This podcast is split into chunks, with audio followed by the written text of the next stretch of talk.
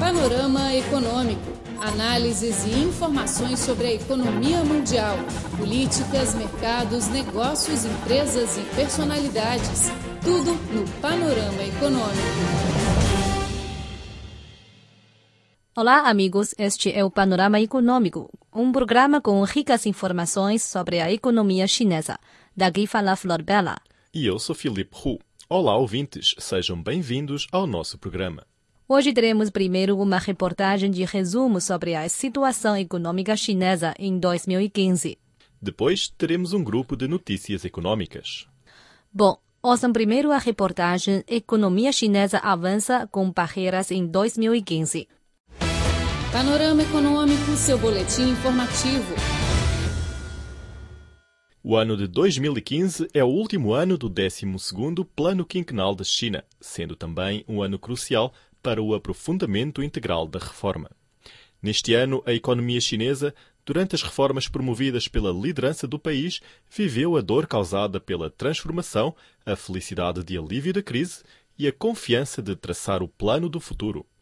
Os chineses testemunham neste ano as grandes agitações do mercado de ações, a promoção da estratégia Um Cinturão e uma Rota, a fundação do Banco Asiático de Investimento em Infraestrutura e o lançamento da importante política no setor imobiliário. A seguir, teremos um resumo da economia chinesa em 2015. Vi a ação ainda subindo, por isso não a vendi. Mas inesperadamente, apenas um a dois minutos depois, ela começou a baixar violentamente. Eu até fiquei sem vontade de ver. Entrei no mercado de ações em maio, investi cerca de 17 mil yuans, perdi quase 5 mil. No início de 2015, o mercado de ações estava positivo. O índice composto de Xangai subiu de 3 mil para 5.178 pontos em apenas três meses, um novo recorde nos últimos sete anos. No entanto, a partir do dia 15 de junho, o mercado, influenciado por vários fatores, passou a cair. E em apenas 17 dias de negociação, em 8 de julho, o índice composto de Xangai caiu em 32,11%. Nas bolsas de Xangai e de Shenzhen, perdeu-se no total 24,5 trilhões de yuans. Ocorreram várias vezes que mais de mil ações tenham atingido o limite diário de queda de 10%. Isso chugou todos os investidores. Para estabilizar o mercado, o governo adotou uma série de medidas com o objetivo de recuperar a confiança dos investidores, aperfeiçoar o sistema de negociação e controlar a especulação. Aliás, transformou o sistema de emissão de ações de aprovação para um sistema de inscrição. Com isso, o processo de emissão de ações tornou-se legal. Niu Li, diretor do Departamento de Estudo de Macroeconomia do Centro Nacional de Informações, analisou. Muitos sistemas relacionados ao mercado de ações ainda estão incompletos. O mercado subiu logamente no primeiro semestre e caiu fortemente no segundo semestre. Isso mostra que o mercado não é maturo nem sadio e não pode servir bem à economia. Os mecanismos de emissão de ações e de obrigações necessitam de uma reforma radical. Além do mercado de ações, o mercado imobiliário da China também viveu com altos e baixos. Foi completamente inesperado. Tentei procurar o motivo, mas não consegui. Ninguém comprou casas. Tínhamos esperado que o mercado melhorasse em 2015, mas depois descobrimos que em 2015 foi ainda pior do que em 2014. Inesperado foi a avaliação de Li Chaoping, um promotor imobiliário privado de Longyan, cidade da província de Fujian, sudeste da China, sobre o mercado imóvel em 2015. Enquanto o setor imobiliário começou a se recuperar em grandes metrópoles como Beijing, Xangai, Guangzhou e Shenzhen, estimulado pelas políticas promotoras em todo o país, geralmente o mercado imóvel ainda se encontrava em recessão. O estoque imobiliário bateu recorde histórico. Segundo os especialistas, se contar as áreas presidiais já construídas e a serem vendidas e as que ainda se encontram em construção, o estoque do mercado imobiliário chinês já ultrapassou a casa dos 8 bilhões de metros quadrados, que necessitam de sete anos para escutar conforme o ritmo das vendas do ano passado. Visto que o setor imobiliário desempenha um papel importante na economia nacional, o governo central decidiu na reunião regular sobre a economia reforçar a urbanização da população, estimulando a demanda de habitação para aliviar a pressão do estoque. Yang Hongxu, vice-diretor da E-House China R&D Institute de Shanghai, analisou. Se o país lançar políticas estimulantes, por exemplo, baixar o imposto, fornecer empréstimos preferenciais, permitir a livre negociação dos terrenos para habitação e para a cultivação da terra natal, no futuro, 3 a 5% dos trabalhadores migrantes poderão habitar nas regiões onde trabalham ou nas cidades médias e pequenas. Assim será consumida uma área de 400 milhões de metros quadrados. Em 2015, a economia chinesa viveu uma profunda transformação. Ning Jizhe, vice-diretor da Comissão Nacional para Desenvolvimento e Reforma da China, afirmou. A estrutura econômica chinesa está se transformando e se otimizando. Há cinco anos, o valor de consumo ocupou metade do PIB. Nos primeiros três meses do ano passado, essa percentagem já ultrapassou os 60% o consumo aumentou e o investimento diminuiu. A estrutura das indústrias primária, secundária e terciária também está a ser reajustada. Há cinco anos, o valor agregado do setor terciário foi de 44% do PIB total. De janeiro a março de 2015, esse valor já subiu até 50%. Embora em 2015 a economia chinesa tenha desacelerado, ainda manteve um crescimento razoável de 7%, cifra esta sendo o duplo do nível mundial. Na economia global, a China contribuiu com cerca de 30%.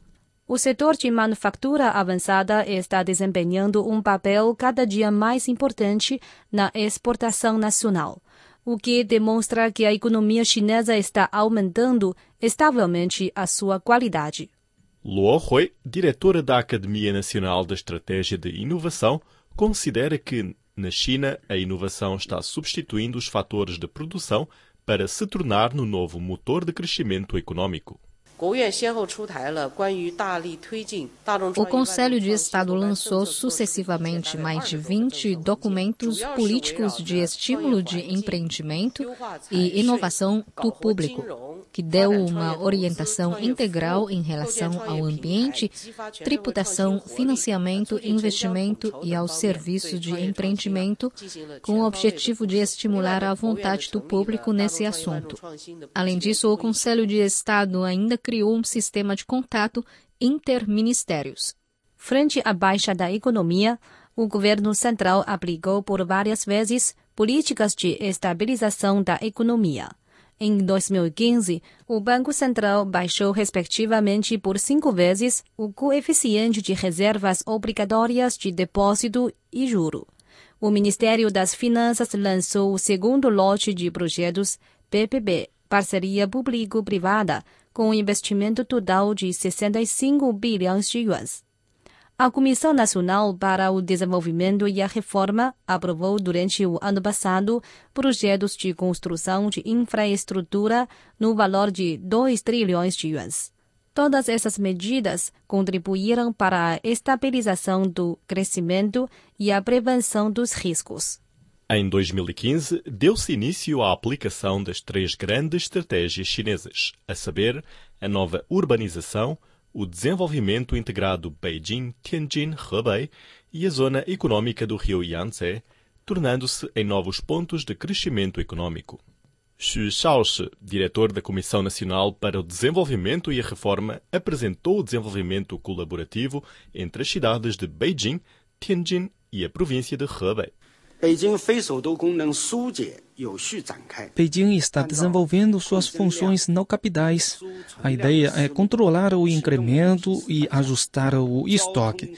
A cidade aplicou um grupo de projetos piloto, sendo que o transporte, as indústrias e a ecologia são as áreas prioritárias. Esses projetos já alcançaram importantes êxitos. No ano passado, a economia chinesa aumentou a abertura e a integração no mundo da economia. A China publicou a visão e ações na construção conjunta de um cinturão e uma roda. A moeda chinesa renminbi foi incluída na cesta de moeda de direitos especiais de SAG do FMI. E no final do ano de 2015, o Banco Asiático de Investimento em Infraestrutura anunciou a sua fundação.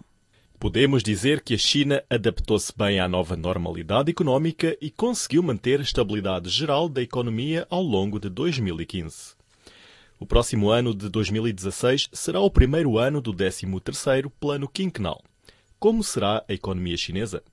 Na quinta sessão do 18º Comitê Central do Partido Comunista da China e na reunião económica central recém-encerrada, foi traçado o plano do futuro. Ouça a apresentação de Yang Weimin, diretor do escritório do Grupo de Liderança Central do Trabalho Financeiro. Atualmente, o investimento está desacelerando. O preço dos objetos industriais caiu, as receitas de empresas e o rendimento fiscal reduziram.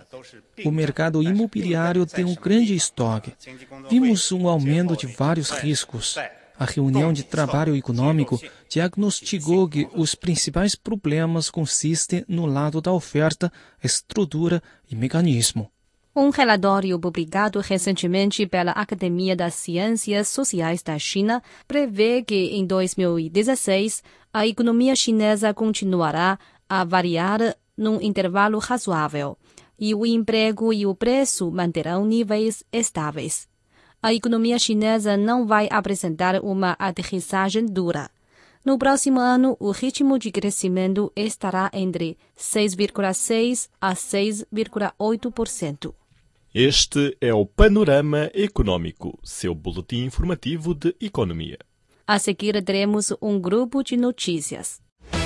Panorama Econômico, seu boletim informativo. China irá priorizar seis setores de produção. A China vai investir mais no avanço tecnológico de seis setores entre 2015 e 2017 para renovar a produção e elevar o crescimento econômico, informou recentemente a Comissão Nacional de Reforma e Desenvolvimento, principal planejador econômico do país.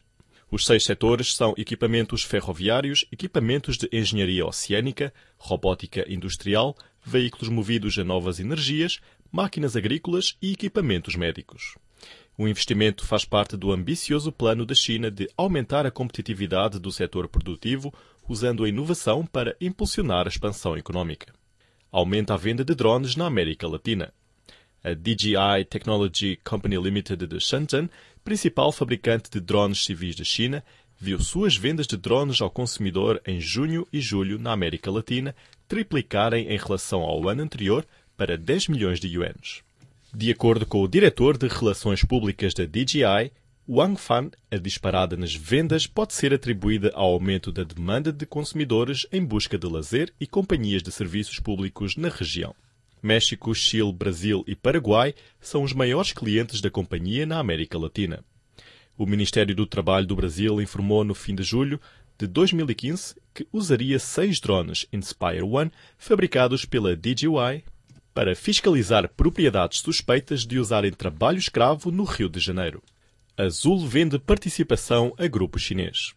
O grupo chinês AGNA comprou 23,7% da participação na companhia aérea Azul, controlada pelo empresário David Neilman, por 450 milhões de dólares.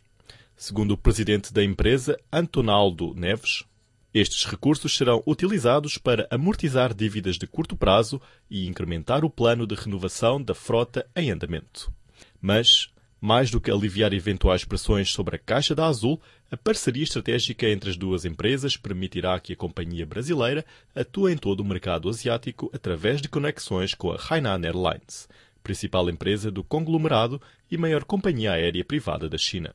Bom, caro ouvinte, o panorama econômico fica por aqui. Obrigada pela sua atenção. Sou Flor Bela. Até a próxima semana.